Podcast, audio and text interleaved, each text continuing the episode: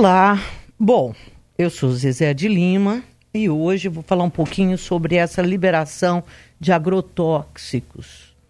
É, o ritmo está bastante incrementado desde que é, Jair Bolsonaro assumiu a presidência da República, o que tem preocupado muita gente, né? A gente tem se perguntado o tempo todo se isso aí seria uma liberação exagerada de agrotóxicos, se a, se a nossa saúde está em risco.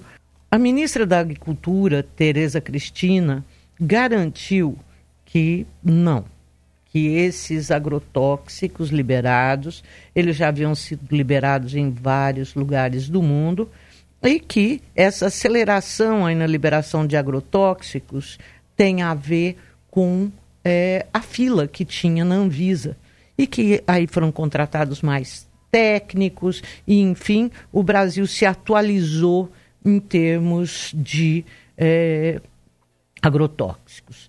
São, assim, pelas contas, cerca de 290 agrotóxicos liberados só agora, em 2019.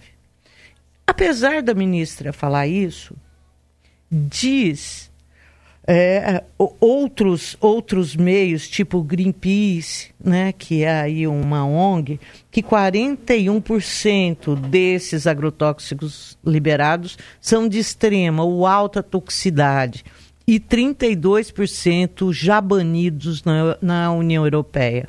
Bom, é, eu fico triste porque acredito que a gente deveria ter informações precisas, tanto por parte do governo, tanto por parte das ONGs, e, e não ficar dividido como a gente fica.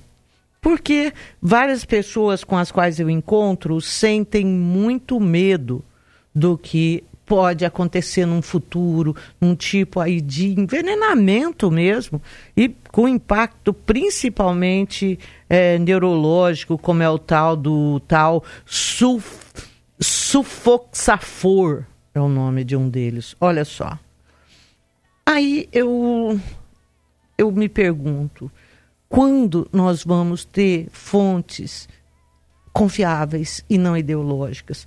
Porque eu imagino que, tendo sido banidos lá da Europa esses produtos, aí, esses cerca de 32% desses mais de 300 agrotóxicos tendo sido é, banidos na Europa, esses caras não vão aceitar os produtos daqui, né?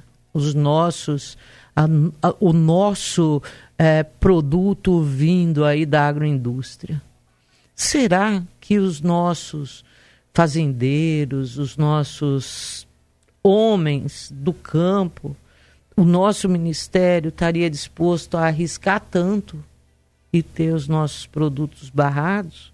Ou será que hoje, para onde vão os nossos produtos, é, as regras são até mais flexíveis do que as nossas e a saúde do consumidor é uma coisa que não preocupa, preocupa os governos. É, a ideologia tomou conta de tudo.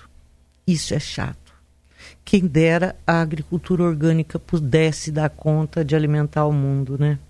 Mas sem a agricultura orgânica, com esse poder de fogo, a gente tem que comer com medo, pegar uma salada morrendo de medo porque uns tratam de nos assustar e outros tratam de nos deixar à vontade e a gente não pode confiar nenhum e nem em outro. Que situação que nós chegamos.